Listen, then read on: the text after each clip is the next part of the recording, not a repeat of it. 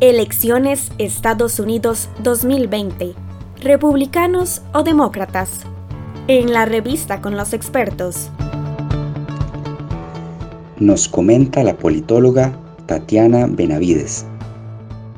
¿Dónde estamos hoy en términos de los datos? Si vemos las encuestas, hay eh, cierta variación en términos de los márgenes eh, de quién podría ganar el voto popular, aunque todos coinciden eh, con el triunfo de Biden y de los demócratas. Hay fuentes más conservadoras en sus porcentajes, como Real Clear Politics, que le da aproximadamente un 7.1% a Biden, ganando el, el voto popular, y otras encuestas que le dan a Biden pues unos márgenes más amplios como del 9, del 10 e incluso el 12%. Es importante tener en cuenta que siempre lo mejor es trabajar pues con promedios de varias encuestas para tener una idea más clara hacia dónde pueden ir los resultados. Entonces sería eh, conveniente tal vez hablar de un margen de un 8 o un 9% en este momento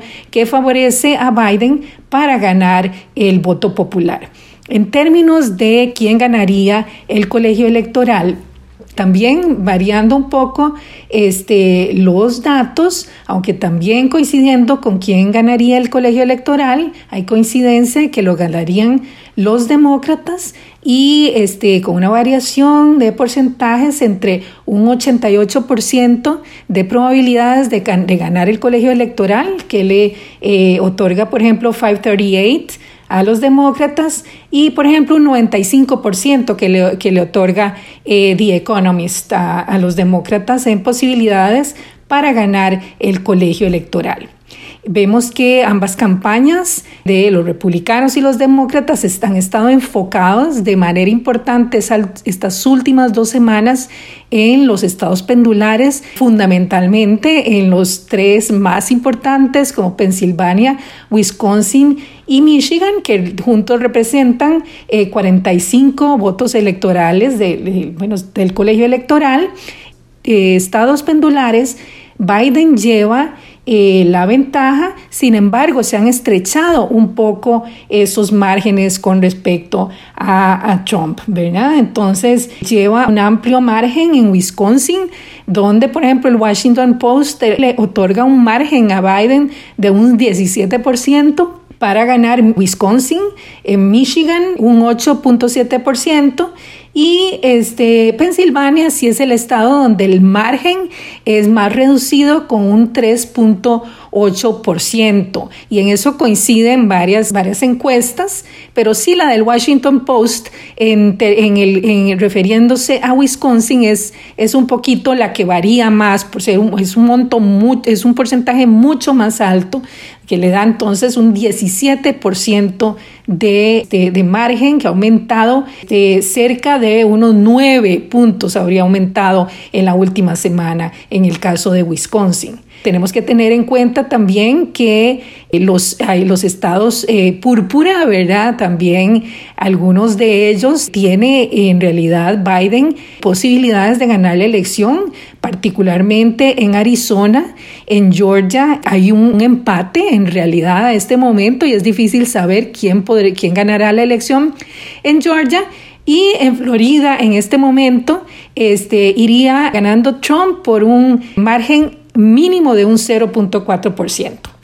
Entonces, pues esto más o menos es el, eh, lo que nos dicen las encuestas en términos de los swing states tener en cuenta entonces de estos estados que los, los demócratas pues tienen un poquito más de opciones más allá de estos tres estados, Pensilvania, Wisconsin y Michigan, que son importantes, pero que también pueden abrir otras rutas para ganar el colegio electoral si se incluye, por ejemplo, a Arizona, eh, donde ya tiene pues posibilidades importantes es Biden, y habría que ver si Georgia, e incluso se habla de Iowa también, que podría este, darle eventualmente un un triunfo a Biden. Entonces, sin embargo, vemos que la campaña de Biden sigue concentrada fundamentalmente en eh, los tres estados pendulares más importantes, ¿verdad? Pensilvania, Wisconsin y Michigan, e importantísima la intensidad de la campaña en Pensilvania, considerado el ser el, tipping point de todos estos estados pendulares, y por, estamos hablando de que Pensilvania tiene 20 votos electorales. Así que, eh, bueno, pues este, estaremos viendo cómo evoluciona esto, el comportamiento en, esos, en estos estados en los últimos días de la elección. En términos del Senado, según Real Clear Politics 538 y también The Economist, el Partido Demócratas, eh, el Partido Demócrata tiene grandes probabilidades de ganar el Senado. Recordemos que los demócratas necesitan al menos cuatro escaños o Tres, en caso de ganar Biden la presidencia, tomando en cuenta que en una situación de empate en las votaciones dentro del Senado, el vicepresidente podría eh, o tiene la facultad de marcar ahí el desempate. Eso es algo importante, tiene posibilidades, por ejemplo, eh, Biden de eh, ganar los escaños en estados, por ejemplo, como este, Colorado, y Arizona y también Maine, pero recordando que está a punto también de perder Alabama. Bueno, pero entonces con eso ya podría tener unos tres escaños ganados y tenemos otro grupo de estados eh, donde hay, hay varios escaños que podrían ser peleados y podría ser en North Carolina, en Iowa, en Georgia, en South Carolina o en Montana. Así que veremos pues cómo evoluciona esto y si en realidad logra entonces y de dónde logra logran los demócratas este, eventualmente sacar esa, esa mayoría para el Senado. Finalmente, hay que tener en cuenta que el grupo de indecisos es menor que el de 2016, estamos hablando de un 6% eh, aproximadamente de votantes indecisos, lo cual nos hace pensar que la, la evolución, por ejemplo, la inclinación para un partido el otro puede, tiene muy pocas posibilidades de variar. ¿verdad? Y lo que podría marcar una, una diferencia importante aquí es cuánta gente de la que normalmente no vota sale a votar y cómo afectaría eso a un partido o el otro. Después, tener en cuenta también siempre las encuestas, tomarlas con muchísimo cuidado, con muchísima distancia. Sin embargo, eh, se habla aquí de la curva de aprendizaje que tuvieron muchas de las casas encuestadoras después de 2016 que sin embargo considera que aunque no fallaron, siempre los resultados estaban dentro del margen de error en 2016, lo que el, error que sí hubo es que no se segmentó muy bien, eh, muy bien a la población por niveles educativos y eso es lo que tal vez no permitió de una manera más precisa ver cómo podría influenciar esto al final el resultado de la elección.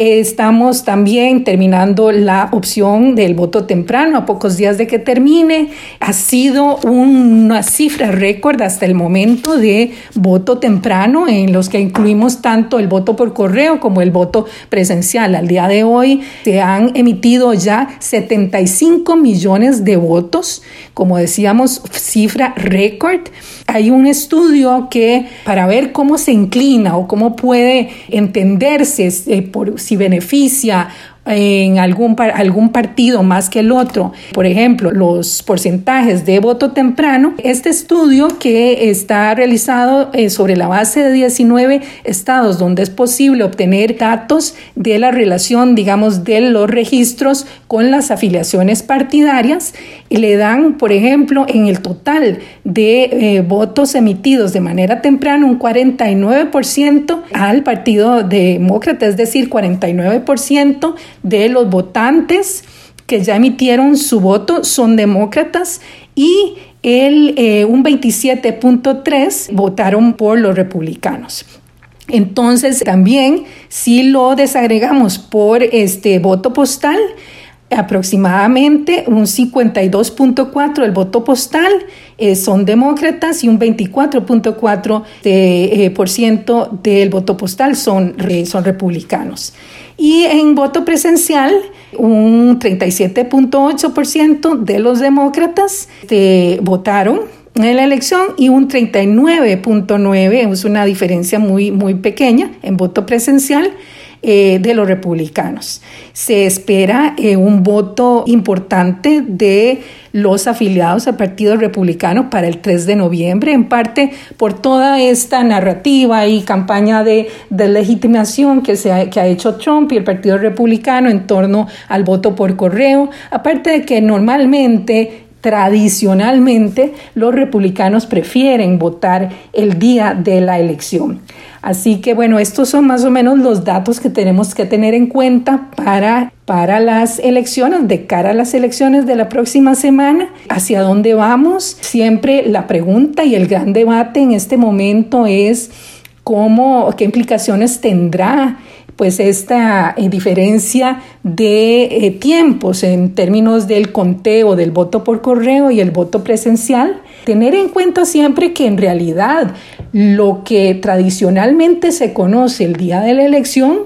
no son los votos contados en realidad de manera formal, sino que son proyecciones son proyecciones y que, este, que se hace sobre la base de este, encuestas a boca de urna, eh, información de precintos modelo y también historial de cómo se ha votado en elecciones previas. Pero la gran diferencia en esta, eh, para esta elección del este 2020 es entonces la dificultad para obtener los datos eh, concretos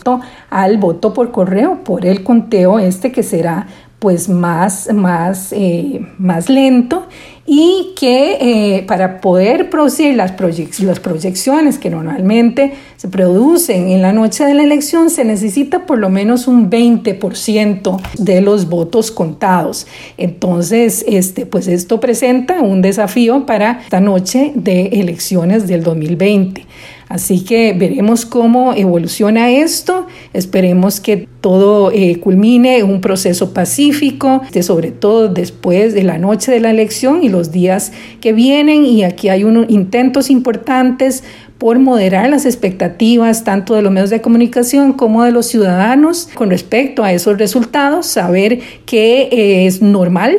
la lentitud para recibir los resultados por las particularidades específicas de esta elección y del voto por correo, ¿verdad? Entonces, así estamos al día de hoy. Veremos pues cómo termina el 3 de noviembre y los días posteriores.